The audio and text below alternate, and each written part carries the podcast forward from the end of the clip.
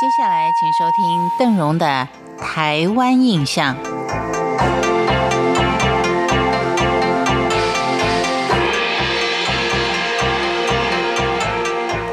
在今天老街的介绍当中，我们介绍的是观光客必游的景点，那就是以豆腐名胜天下的深坑老街。其实说起深坑，它原来是以农业为主的一个乡镇。先民们从上海引进了染布原料大金的苗种之后，在山区栽植成功，才开始了有所谓的经济发展。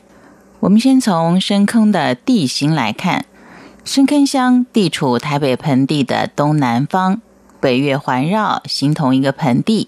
景美溪由西向东横切而过。北坡以三百公尺高的土库山跟南港区为界，南坡则是以六百公尺高的二格山系列跟台北市文山区还有石碇乡相连。全乡的面积不过二十一平方公里，可以说是台湾最小的乡。百分之八十是属于中央山脉的南港丘陵地，坡度多半都在三十度以上。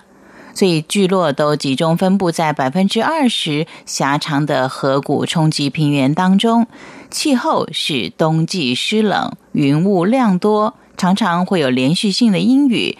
在每年的十二月到第二年的三月是所谓的雨季。深坑有一个旧名相当好听，叫做簪阴，那是因为它的地形就像女孩子盘头所用的发钗而命名的。像深坑国小里面的簪缨亭，还有福德宫、顺吉庙的门帘，都写有“簪缨”两个字。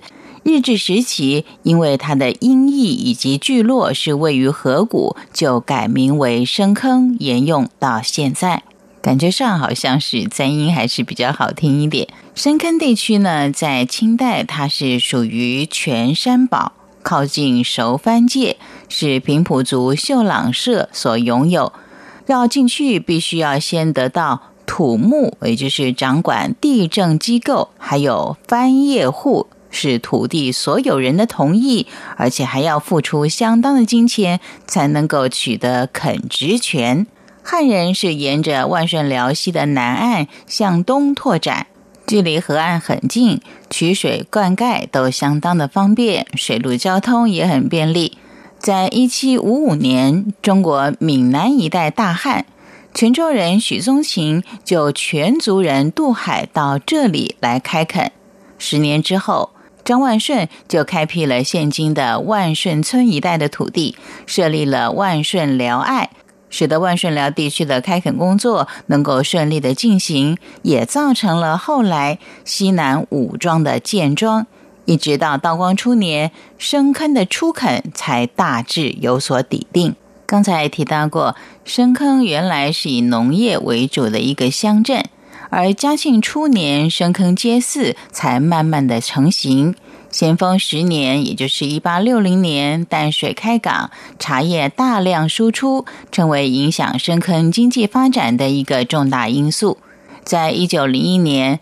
台湾总督府基于治安的考量，以及当时深坑的交通地位重要，于是就设置了深坑厅。深坑俨然成为台北盆地东南的政治中心。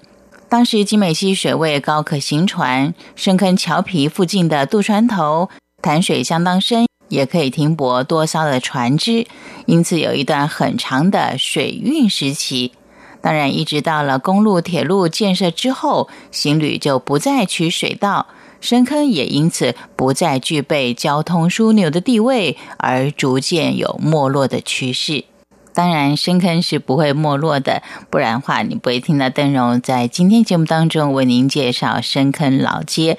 至于还有哪些文化宝藏值得您挖掘呢？因为时间的关系，我们留在下次再慢慢的跟您聊。感谢您今天的收听《台湾印象》，我们下回见。